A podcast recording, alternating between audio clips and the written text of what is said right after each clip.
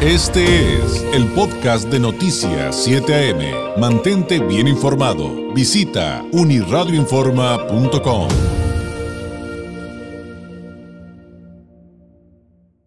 Le agradecemos enormemente al doctor Eliseo Díaz González, doctor en Economía, investigador del Departamento de Estudios Económicos del Colegio de la Frontera Norte, de El COLEF. Nos tome la llamada. Doctor, ¿cómo está? Muy buenos días. ¿Qué tal? Muy buenos días, ¿cómo ha estado? Muy bien, muchísimas gracias. Oiga, Vamos a hablar de la Cumbre de las Américas, pero le agradeceré enormemente, doctor, que partamos ahora sí que de las bases. Es decir, eh, si nos pudiera explicar a quienes nos ven y nos escuchan, y a su servidor también, por supuesto, em, eh, ¿qué es esta cumbre? O sea, ¿cómo entender este ejercicio? ¿Qué significa? Eh, a lo mejor un poquito brevemente el contexto histórico, porque si bien em, se ha hablado de muchas controversias que, que me gustaría que después platicáramos, pues mucha gente dice, bueno, ¿y qué es eso de la Cumbre de las Américas? ¿Y por qué se van a juntar acá ahora? Pues ¿dónde se han juntado antes? No sé, no sé si me explico, doctor, pero, pero creo que sí es un tema relevante, sin duda. Absolutamente. Sí, una, un aspecto que yo veo de, este ejercicio de, ahora es que existe un gran desconocimiento acerca de esta organización. Este, y es muy lamentable porque pues constituye, creo yo, una herramienta muy importante para para la cooperación, para la colaboración, para la búsqueda de apoyos y ayuda entre los pueblos de América Latina y Estados Unidos, ¿no? que creo que no se le ha concedido de parte de la sociedad, incluso de parte de los medios de comunicación, la importancia que, reviste, que reviste esta, organización. Eh, la Cumbre de las Américas, bueno, eh, está relacionada, por supuesto, con la Organización de los Estados Americanos de la OEA, pero es particularmente un encuentro de los jefes de Estado y presidentes, eh, ministros eh, de relaciones exteriores de los países de toda América, incluyendo Canadá, Estados Unidos, que se viene realizando desde 1994. Eh, tiene más o menos una periodicidad, se pensó de tres años, pero esta se ha movido, hubo una cumbre extraordinaria en el 2004 que fue en México, en Monterrey, aquel se conoce tal vez por eso el desconocimiento. Es más conocida por aquel episodio del Come Siete que protagonizó Fidel Castro. Sí, cómo no. En contra del presidente Fox, ¿verdad? Pero este se ha prestado poca atención en realidad a, lo que se ha discutido, a, los temas que han sido tratados en estas cumbres, el significado que ha tenido para los Estados Unidos, que le conceden una importancia crucial a este evento. Ellos hicieron la primera edición Supongo yo que la iniciativa vino de ellos, eh, fue el presidente Bill Clinton el que protagonizó la primera cumbre, y la primera propuesta que se hizo eh, fue, este, y era el propósito central de la cumbre, era impulsar el libre comercio en América y buscar un acuerdo de libre comercio con América que se llamó ALCA.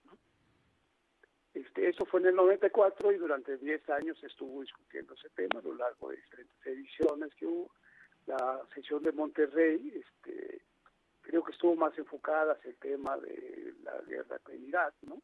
Ya hubo un particular interés del presidente Bush eh, para, procesar estos temas.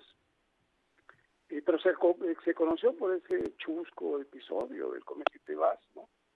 Pero ha sido muy importante, pues, y el, el caso del libre comercio, no, no, se le prestó más atención a los opositores y al discurso opositor que fue de estos países que ahora no son invitados, ¿no?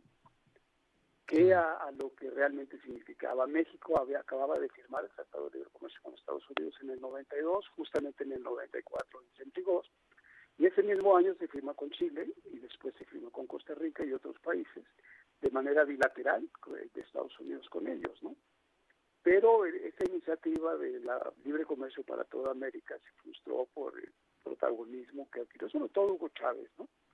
Y este y que lo vieron como una pues una parte un episodio más de este injerencismo verdad y este protagonismo que los Estados Unidos quieren tener según se les acusa en América Latina no eh, esta, esta es la novena edición ha habido ocho ya cumbres la pasada fue en el fue previa a la pandemia fue en el 2018 en Perú estuvo dedicado a un tema crucial, que es el tema de la corrupción, que aparentemente es el tema que le preocupa al gobierno mexicano, ¿no? Ahí se tomaron muy importantes acuerdos y se dio entrada a una nueva etapa, digamos, en, estos, en estas cumbres, que es una mayor participación de las organizaciones civiles, que ahora en esta edición tienen un protagonismo particular. Este, esto implica pues que se ha abierto estas cumbres que eran de puros presidentes, que estaban ahí enojados, molestos, brillándose y tomándose fotografías, ¿verdad? Abrir los espacios a empresas, a líderes empresariales, a organizaciones civiles, a defensores de derechos humanos, de mujeres, etcétera, etcétera, etcétera, ¿no? Para discutir temas, incluso propiciar diálogos con los presidentes de estos países, ¿no? En esa particularmente vemos que lunes, por ejemplo, que se inauguró esta cumbre, que empezó, digamos, de manera quizás eh, informal, ¿verdad? Fue el encuentro con, las, con la sociedad civil. Y ahí se discutieron un montón de temas. El, el, tema de hoy que se va a discutir es el caso de la libertad de prensa, por ejemplo, que va a estar presidida por, eh, por el, el secretario del Departamento de Estado, Pinker, y que va a estar dedicada al caso del periodismo. Digo, México no está presente ahí por el presidente López Obrador, pero pues el tema de la libertad de prensa y del periodismo va a ocupar espacios muy importantes en esa sesión, ¿no? A pesar de que no es el presidente, ¿no? Claro. Entonces, eh, insisto, pues que bueno que me hace la pregunta, eh, yo creo que es de la mayor relevancia. Involucra temas que a todos nos preocupan, ¿verdad? Y sobre todo nos hacen ver este, es un espejo que nos permite estar viéndonos en nuestra propia historia. ¿no? Eh, hay muchos años, son los mismos argumentos, eh, se han hecho desde el 94, ¿verdad? Es esta resistencia, ¿no? Es esta lucha en contra del imperio norteamericano, muchos países en eso han entrado, ¿no?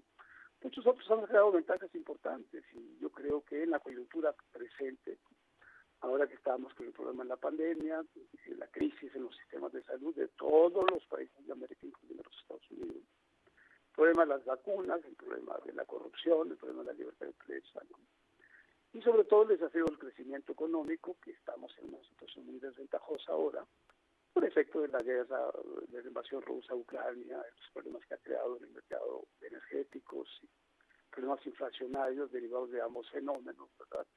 Pues surgen hacer reuniones de este tipo para poder sí, sacar adelante programas que nos puedan ayudar, ¿no? Y, y, en ese sentido, doctor, tengo entendido, digamos, que lo, que nos platica que van a tratar el día de hoy, que sin duda es importante, que si no, eh, es, es, justamente en el marco de que una de las grandes temáticas que van a tratar en esta novena cumbre es el de la seguridad. Y como usted ya lo mencionó, pues el del, el del desarrollo, el del crecimiento económico, y, pero eh, esto también se lo pregunta en el contexto de que entonces estas cumbres sí tienen incidencia en las políticas públicas, en las decisiones que toman. Digo, el sentido común me dice que si en, en la primera hablaron de, de, abrirnos a tratados de comercio y después se vino eh, toda esta serie de acuerdos y después vinieron otros asuntos como la sociedad civil, la corrupción y la equidad, sí, sí, al final lo que muchos nos preguntamos, bueno, ¿y si sirven de algo? En este caso el sentido común me parece decir que sí.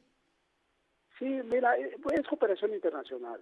Y si para la cooperación internacional, pues es una oportunidad para que eh, presidentes se luzcan como estadistas y se ponen fotos entre ellos y demás, y busquen el pase a la historia, por supuesto, ¿no? Pero, por último, cada quien hace lo que quiere, finalmente, ¿no?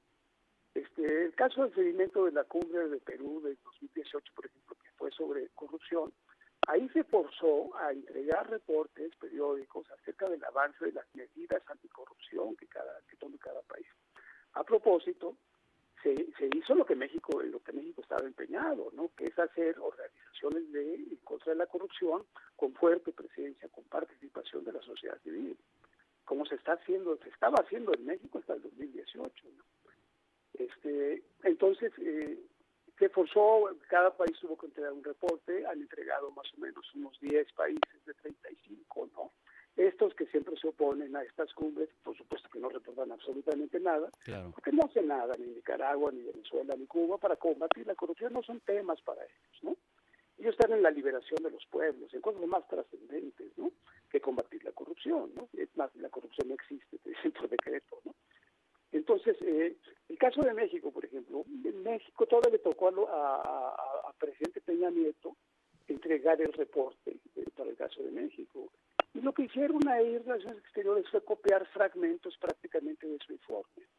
Entonces él habló mucho de, este Sistema Nacional Anticorrupción que tanto tiempo y tanto esfuerzo ha llevado a construir que actualmente está prácticamente pues en proceso ahí de en un languidecimiento inexplicable, ¿verdad? En cierta forma, ¿no? Pero este no, no, no ha habido grandes avances, entonces creo yo que el gobierno ya se iba cuando hicieron este reporte, entonces no le prestaron demasiada atención. Pero hay cosas importantes ahí, todos los países han avanzado, todos los países están tratando de cambiar sus leyes, de de darle más protagonismo a la sociedad civil en perseguir a políticos corruptos que, que se persigan entre ellos mismos, porque luego también lo forman, lo introducen dentro de sus propias agendas políticas, ¿no? Y este, y este fue un acuerdo de la cumbre del, 2018, entonces, pues eh, este giro a mí me parece muy valioso, la verdad, este, dejar ya los pleitos, ¿no? Un poco fue la iniciativa, las ideas que planteó Barack Obama en las dos sesiones en las que participó, ¿no? y abandonar ya estos enfrentamientos históricos que tenemos entre los presidentes, entre los países, ¿verdad? Y abrir espacios a la sociedad civil. Yo creo que es lo más importante. Sin duda, sin duda, coincidiría. Oiga, doctor, y, en este contexto, digo, más allá de las controversias de los que invitaron, de los que no invitaron, de los que van, de los que no van, digo, finalmente ahí está la representación de México a través del canciller.